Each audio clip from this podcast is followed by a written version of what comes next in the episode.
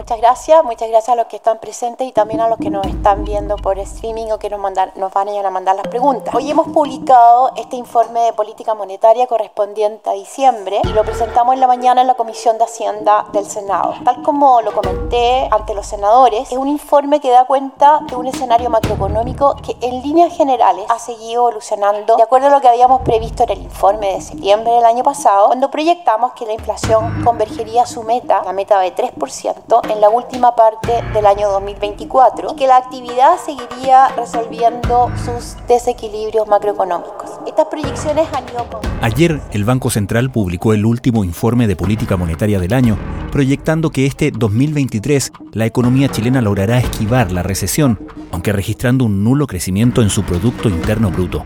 En cuanto a los próximos dos años, el informe proyecta rangos entre el 1,25% y 2,25% para 2024 y entre el 2 y 3% para 2025. El reporte también aborda el impacto del panorama económico internacional, estableciendo que la economía chilena se verá fortalecida por un mayor crecimiento esperado de los socios comerciales en el corto plazo, en referencia a las buenas perspectivas de Estados Unidos y de China. En cuanto a la inversión, el informe estima que recién volverá a crecer en 2025. El análisis del Central proyecta un cierre de año con una inflación del 4,5% y cifra las expectativas para ese indicador en un 3% en la segunda mitad del próximo año.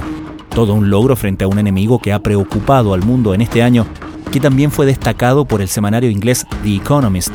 La publicación midió los 35 países de la OCDE con base a la inflación y ubicó a Chile en el séptimo lugar del ranking de las economías con mejor desempeño de 2023.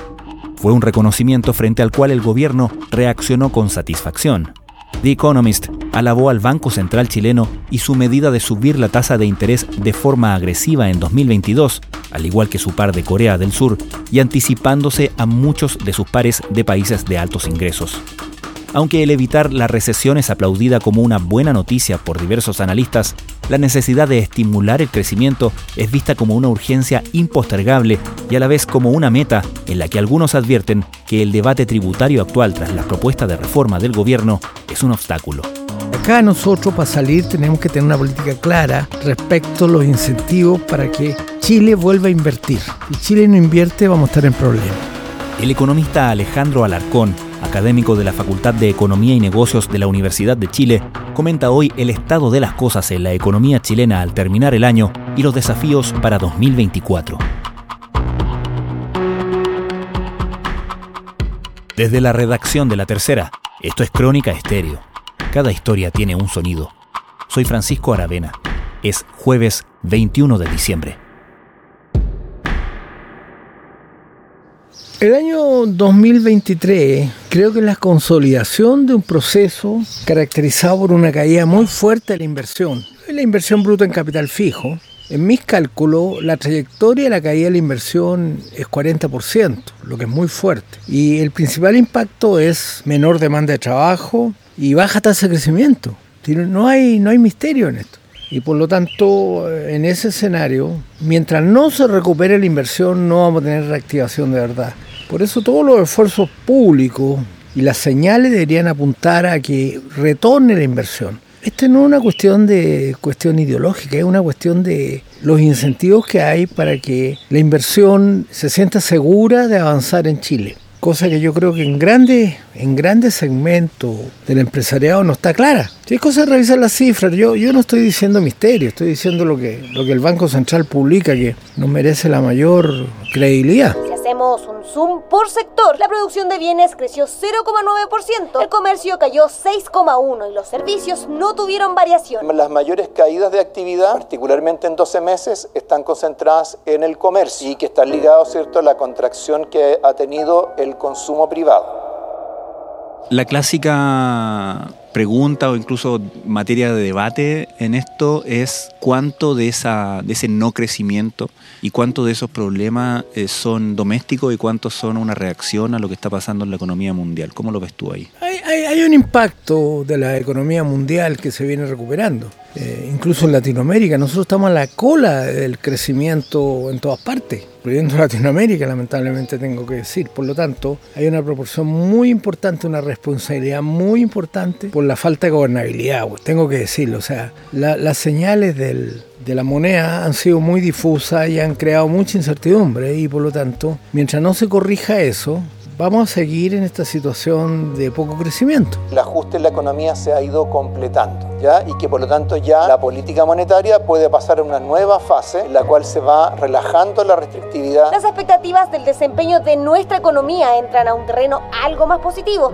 ¿El fin del proceso constitucional en el sentido de un aporte para las condiciones para eso? Bueno, en la medida que no se siguen creando señales desde la coalición de gobierno. Yo Perdona que tome una posición más partidista, pero eh, yo diría que en el gobierno una parte de la coalición, el llamado socialismo democrático, y no todo, eh, busca estabilizar eh, al país, pero hay otra parte que no cree en esto.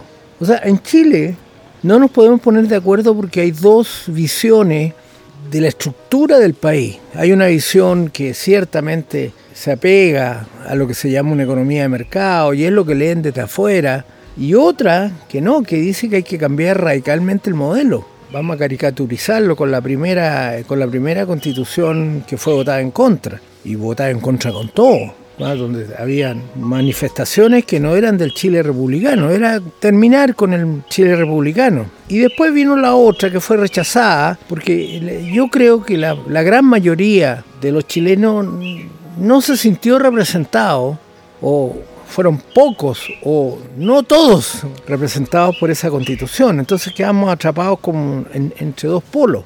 Fue mucho más duro la primera, la segunda también fue rechazada. Me decía un, experto en constituciones que tenemos un récord mundial casi de, rechazo a dos proyectos constitucionales en tan breve tiempo. Hmm. Entonces ese es un tema pero yo creo que si no se definen los ejes centrales del crecimiento, que incentivar a la inversión, dar confianza a los inversionistas, no vamos a solucionar esto porque seguimos con una tasa de crecimiento muy baja. Las cifras son claras. Este año va a ser 0 o menos 0,5, que son las que yo tengo también en mis cálculos. Y para el próximo año hay una cifra que ha dado ayer el Banco Central entre un poquitito más de un 1 y un poquitito más de un 2. Yo no creo, yo creo que lo más optimista que tenemos en estos momentos que esta inercia de vuelta de un proceso de caída importante en la inversión es que podemos crecer un 1%. No vamos a llegar al tendencial que es, que es 2%. Y todavía con eso no alcanzamos, no alcanzamos a, tener una tasa de crecimiento satisfactoria que sobre todo disminuya el desempleo, que es el gran desafío. Podemos hablar del desempleo también la prestigiosa revista The Economist publicó un artículo titulado Bendecidos por los dioses, en el que se destaca a los países que a su criterio han tenido un mejor desempeño en la economía internacional durante el 2023. Ahí está, ahí estamos viendo entonces en pantalla. Voy a correr, ahí vemos acá abajo cómo efectivamente Chile está en la lista de los países que están en el top 10 aquí ¿Existía satisfacción ayer con esta publicación del Economist que destacaba el desempeño de Chile dentro de los países OCDE a la hora de luchar contra la inflación, que era una de las grandes advertencias, uno de los grandes enemigos de los últimos años, y, incluyendo el, 2023, por cierto? ¿Crees tú que es un reconocimiento que aporta en ese sentido? Pero es reconocimiento sobre todo a una institución clave de, de esta república, que es el Banco Central Independiente. Es un reconocimiento al Banco Central en su control o su lucha antiinflacionaria. Pero también en una recesión los precios bajan, no nos engañemos, los precios van a la baja porque las ventas son muy bajas. Y vamos a ver si se puede sostener ese aumento del gasto público, ese, se le ha llamado esa austeridad fiscal. Yo, yo diría que la austeridad fiscal ha sido buena, ha sido reconocida, pero hay una presión enorme porque ahora el gobierno se va a ver inmerso, tal como ocurrió con la pandemia, en apoyar a los más pobres en apoyar a los más pobres. Y eso es un porcentaje importante del gasto público, teniendo presente que hay importantes fuentes de gasto público que, que siguen sin ningún tipo de intento de reestructuración. Este país va a seguir con el aumento de gasto y vamos a ver en el futuro, los próximos años, cómo eso alberga más expectativas de inflación. Yo creo que claramente es un reconocimiento al Banco Central y es una expectativa de que no se va a desordenar el tema fiscal. Es un tema que, que está en duda porque el ministro en este en este episodio que ha tenido del famoso acuerdo fiscal, no ha hablado todavía de cómo se va a modernizar el fisco, qué se va a hacer con la inmensa cantidad de empleados públicos que entran en una cantidad, vamos a calificarla fluvialmente, torrentosa. es, una, es una cantidad torrentosa. En Chile sobran empleados públicos y eso está atado a intereses de los partidos políticos que gobiernan. Entonces yo no sé cómo se va a dilucidar esa ecuación, no, no, no lo tengo claro. No lo tengo claro. Lo que sí tengo claro que el Banco Central ha hecho una magnífica tarea, lo que fue ayudado por la recesión, como te explicaba en términos de la caída de los precios. Pero no nos engañemos. Y cambiamos completamente de tema para contarles que la economía chilena creció por segundo mes consecutivo. El IMASEC llegó al 0,3% de la mano del buen desempeño principalmente de la industria. La gran duda del mercado si estos números van a alcanzar o no para evitar una caída de la economía durante este año 2023. ¿Cómo visualiza en ese sentido la salida de este escenario más de contingencia que marcó como el estado de alerta máxima por la inflación, ¿cierto? Eh, me imagino que hay que programar una salida progresiva y no sé qué lectura ves ahí, sobre todo en el informe de, política monetaria del Banco Central. Bueno, ahí clave, es clave la, la trayectoria que sigue la tasa de interés. Yo creo que el Banco Central ha tomado una clara determinación de ir bajando la tasa de interés. Ya la bajó el día de ayer en 75 puntos básicos, casi un punto. Y eso va a ayudar a avanzar hacia la normalización financiera por el lado de las tasas. Sin embargo, debemos tener en cuenta que eso ha sido también parte de una gran contribución de la política monetaria de Estados Unidos. Si Estados Unidos hubiera seguido en una política monetaria dura, habríamos ido derecho en el caso de optar por rebaja de tasa a una devaluación del peso cosa que no va a ocurrir, lo que es muy bueno porque nos estabiliza, quita la presión inflacionaria que viene desde el exterior, pero hemos sido favorecidos por la decisión del Banco Central norteamericano y las que ya ratificaron ayer o anteayer ratificó que iba a seguir con una flexibilización de la política monetaria en Estados Unidos, o sea, baja de tasa de interés en Estados Unidos y eh, la, la Reserva Federal nunca hace esos anuncios si no tiene seguridad de las trayectorias, por lo tanto vamos a tener una situación en la cual el Banco Central va a poder seguir bajando las tasas de interés, dado que la política monetaria en Estados Unidos va a ser más suave, no, no va a ser tan dura. Para explicarlo en fácil, cuando el Banco Central de Estados Unidos, o sea, la Reserva Federal, sigue una política monetaria dura y Chile flexibiliza la política monetaria, el impacto inmediato sobre el dólar. Y eso trae más inflación, porque en ese... Lo vimos, lo vimos cuando bajó, porque el Banco Central en total lleva en los últimos semanas como 300 puntos básicos de rebaja la tasa de política monetaria. Y por lo tanto le abre camino para que el Banco Central continúe rebajando la, la tasa de interés de política monetaria. Y eso va a bajar las tasas de interés en la economía, que es fundamental para los que hacen negocio. Sin embargo, hay números preocupantes. Sí, la inversión, ¿no? La inversión es parte de lo que preocupa porque sin inversión las economías es no echarle combustible a, un móvil. Estábamos en la parte decreciente, ahora vamos a llegar como a la parte de meseta, donde está todo estancado y después debería venir hacia el año que viene una mayor estabilización. ¿Cuál podría ser una herramienta que podríamos aplicar ahora en nuestro país para precisamente mejorar la productividad? Si quieren mostramos el mapa de inmediato para que nos ayudes primero a entender cómo es que se configura, cuáles son los indicadores que finalmente arrojan que estos son los países que tuvieron el mejor desempeño en el año 2023 según la revista The Economist. Estás escuchando Crónica Estéreo, el podcast diario de la tercera. Hoy el economista Alejandro Alarcón, académico de la Facultad de Economía y Negocios de la Universidad de Chile, revisa el estado de las cosas de la economía chilena al finalizar el año. Mencionaba hace unos minutos la mm, conversación, las negociaciones por el pacto fiscal, como se ha denominado este el paquete, ¿cierto? Que se ha presentado de manera dividida, ¿no? Eh, la parte de evasión, elusión, posponiendo, pero también avisando que el debate siguiente tiene que ver con los tributos. ¿Tú ves posibilidades de que eso se resuelva de una manera en que se despeje esa variable del camino en el mediano o corto plazo? Yo lo veo muy difícil, ¿eh? Veo muy difícil porque la, la oposición en primer lugar no va a prestar votos con una reforma tributaria que quiere emprender el ministro desde marzo. Claro. Lo veo muy difícil, aunque lo, la acusen de que no quiere financiar reformas públicas. Porque sencillamente el, ministro de Hacienda ha ido perdiendo credibilidad con la oposición. En la oposición se le percibe como un intento de eh, imponer un aumento de tributos. Y yo creo que en momentos de recuperación es muy mala idea hablar de aumento de tributos. Por favor, si tuvimos un año con un crecimiento muy bajo, tuvimos una recesión durante el año 23 y el año 24 con esa inercia la economía creció muy poco. Por lo tanto, yo insistiría en el otro, en la otra beta que es ilusión y evasión, pero yo creo que buscar por el lado del aumento los impuestos es casi un suicidio.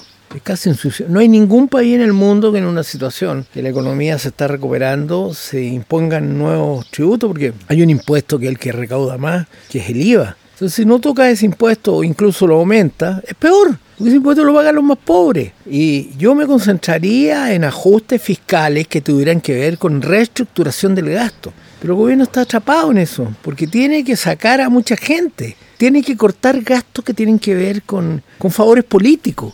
O sea, el que no reconozca eso está perdido, está perdido. Y yo creo que la moneda quiere insistir en eso, quiere insistir en culpar a la oposición de que no quiere financiar una reforma tributaria, etcétera, etcétera, cuando en realidad se tendría que concentrar en lo que quiere la gente. Pese a que ganó el plebiscito el gobierno, porque eso fue lo que ocurrió, el gobierno no va a cejar en su intento de, aumentar los impuestos cuando en realidad lo que tiene que concentrarse en incentivo al crecimiento y sobre todo la reestructuración del gasto público, como ocurrió durante la pandemia, reestructuración de tal manera que tengamos una situación fiscal ordenada, no poner en peligro el futuro de la política fiscal.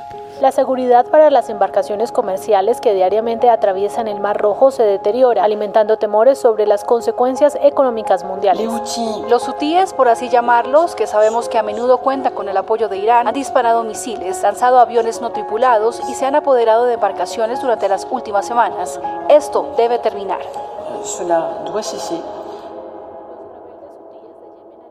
Mencionaba hace unos minutos el impacto o las consecuencias, ¿cierto? Lo ligada que está o que ha estado nuestra suerte con las determinaciones que ha tomado la Fed.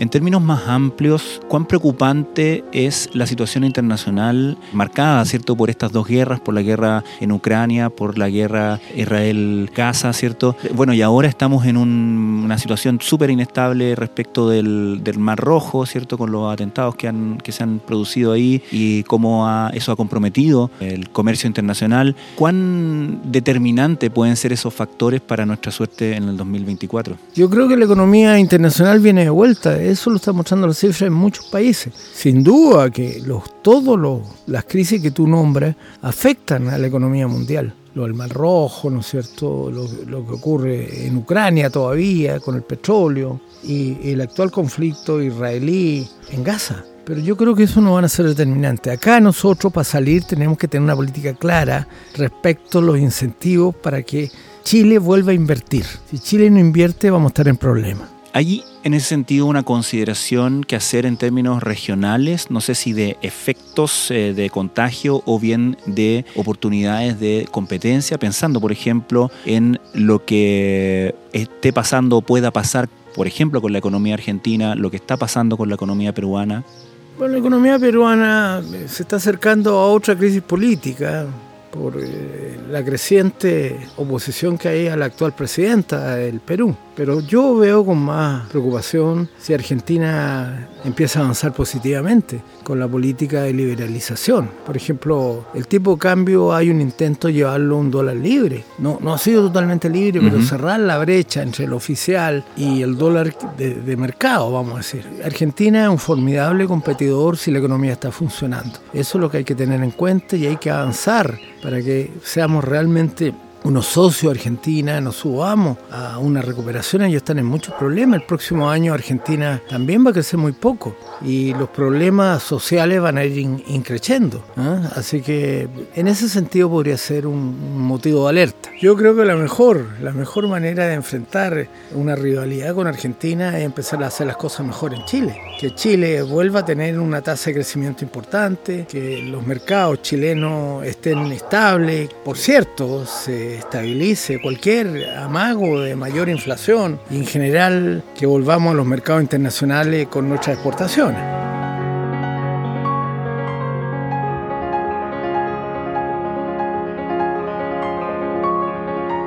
Alejandro Alarcón, muchísimas gracias por conversar con nosotros. Gracias, Francisco.